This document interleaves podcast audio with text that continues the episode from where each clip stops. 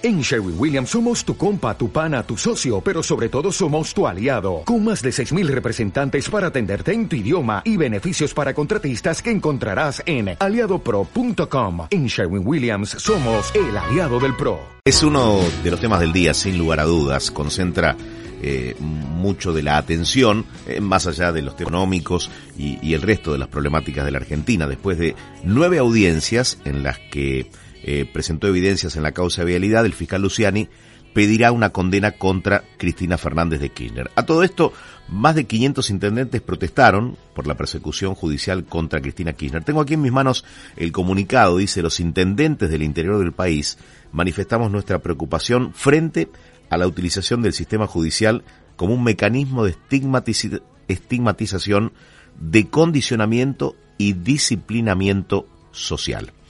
En línea está Andrés Gil Domínguez, profesor de Derecho Constitucional. Eh, va a ser un gusto escuchar su análisis sobre este tema. Eh, ¿Qué tal, eh, Andrés? Eduardo Bataglia te saluda aquí en Milenio. Buen día, ¿cómo estás? Bien. a ver, una primera mirada sobre esta persecución judicial de la que hablan los intendentes a través del comunicado. Bueno, desde el punto de vista jurídico, lo que nosotros estamos observando es la culminación de una primera etapa de juicio público, donde el fiscal, sobre la base que en su momento desarrollaron los fiscales Policías de Maíque cuando se elevó esta causa a juicio, va a desarrollar una acusación contra las personas imputadas en este, en este proceso por dos delitos. Uno es asociación ilícita el otro administración fraudulenta contra, contra el Estado, que ambos, si se concursa, toman ambas, los máximos, mínimos y máximos de ambas penas, que puede llegar hasta 16 años. Esta es la primera etapa de este proceso. Después vendrán las defensas, donde intentarán desvirtuar la, acusación realizada por el fiscal, donde hay ciertas cuestiones van a ser debatidas porque porque en el marco de la asociación ilícita que se le imputa a la actual vicepresidenta y, a, otros acusados, hubo una participación del Congreso aprobando leyes de presupuesto, decretos de necesidad de urgencia aprobados por el Congreso,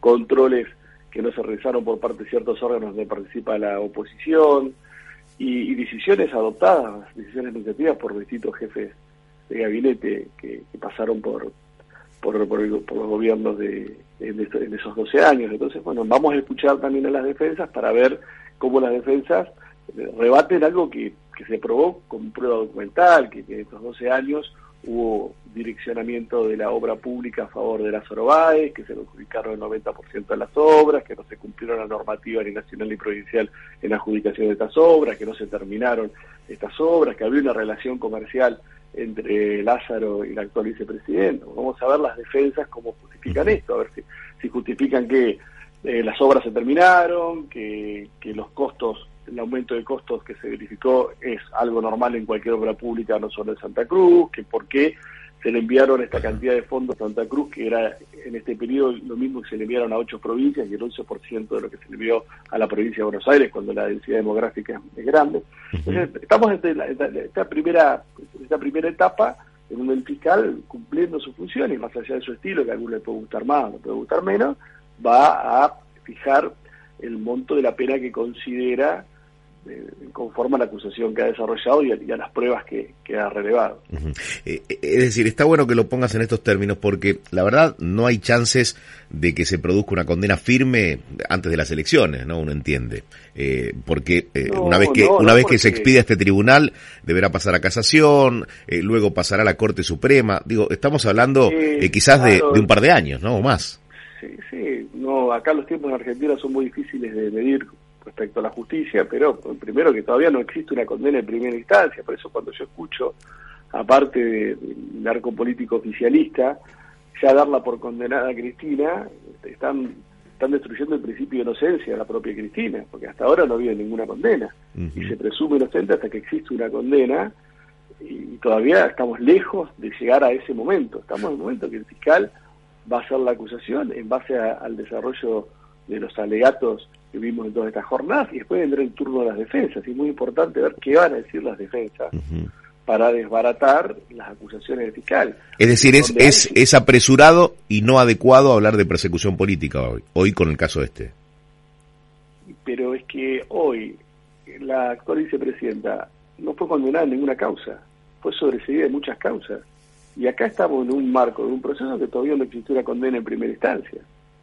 Entonces me parece que el punto, después del punto de vista político, bueno, eh, la política tiene una dinámica distinta, pero desde el punto de vista jurídico, esta es la situación actual.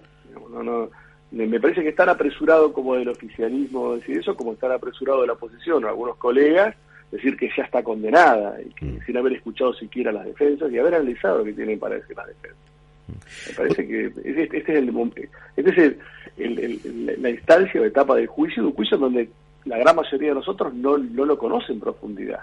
Lo va conociendo por aquellas piezas que se publican respecto de elevación a juicio, respecto a rechazo a la recusación. Lo, lo ha podido escuchar a Luciani hoy, vamos a poder escuchar a las defensas. Eh, a ver, el documento de los intendentes, de intendentes dice, las y los argentinos nos merecemos una justicia a la altura de las circunstancias. Hoy la justicia argentina está a la altura de las circunstancias, digo, saliendo un poquito de esta causa, ¿no? Y, y, viendo todo el arco eh, de causas que, que, tienen lugar en la Argentina. Pero a veces son dos debates distintos. Un debate es el debate de una necesaria reformulación sistémica del, del, sistema. Y otra cosa la justicia.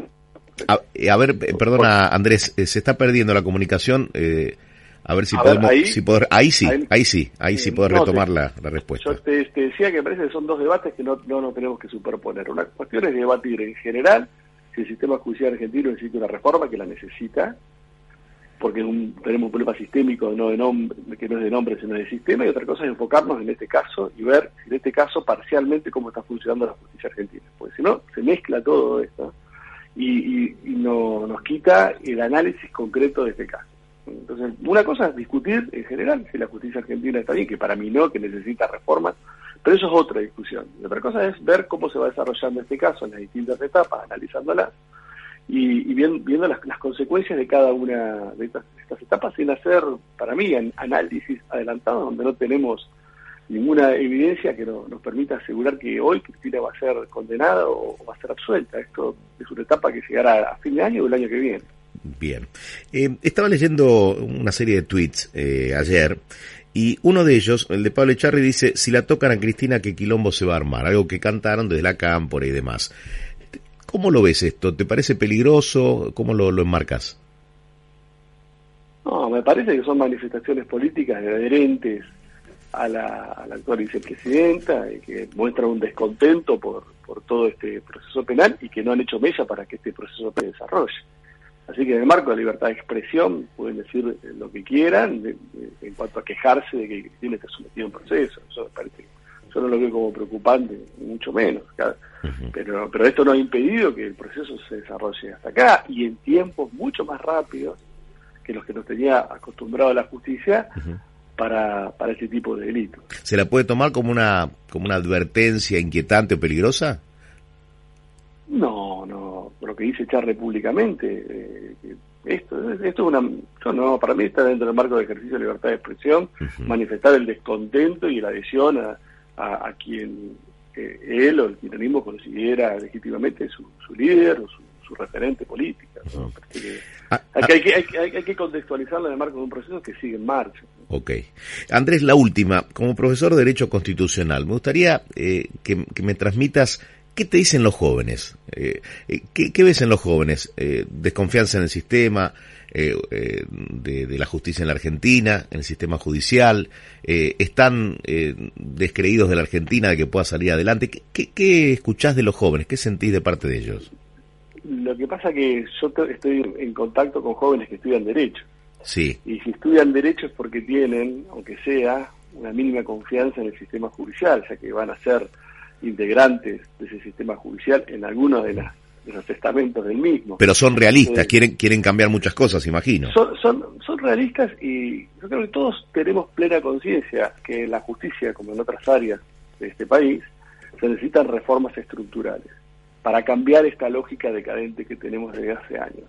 El problema es que todos coincidimos en el diagnóstico, todos sabemos eventualmente cuáles pueden ser las reformas, pero nadie quiere desarrollar esas reformas porque tienen que ser políticas que demandan consenso, que demandan perdurabilidad, y hoy la clase política y la sociedad está totalmente fragmentada, y esto impide que estos diagnósticos que hacemos también, estas variables para mejorar que muchos conocemos, se puedan llevar a la práctica. Y eso, eso lo que hace es alejar a, las, jóvenes generaciones que tienen un nivel de información que nosotros no teníamos. Quizás participan menos, pero el nivel de información que tienen es brutalmente superior a la que teníamos nosotros, aleja a, las jóvenes generaciones de, de la política, de las transformaciones que necesita este país.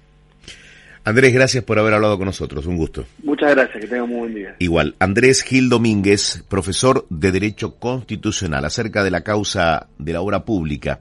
Hoy, último alegato de la Fiscalía.